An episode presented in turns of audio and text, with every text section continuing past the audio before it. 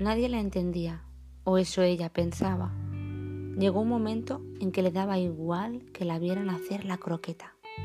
Porque sí, porque es agua. Pues cuando estás equilibrando tu fluido interno, cuando permites que el cuerpo se mueva sin esfuerzo, entonces ya has salido de él, ya no lo posees.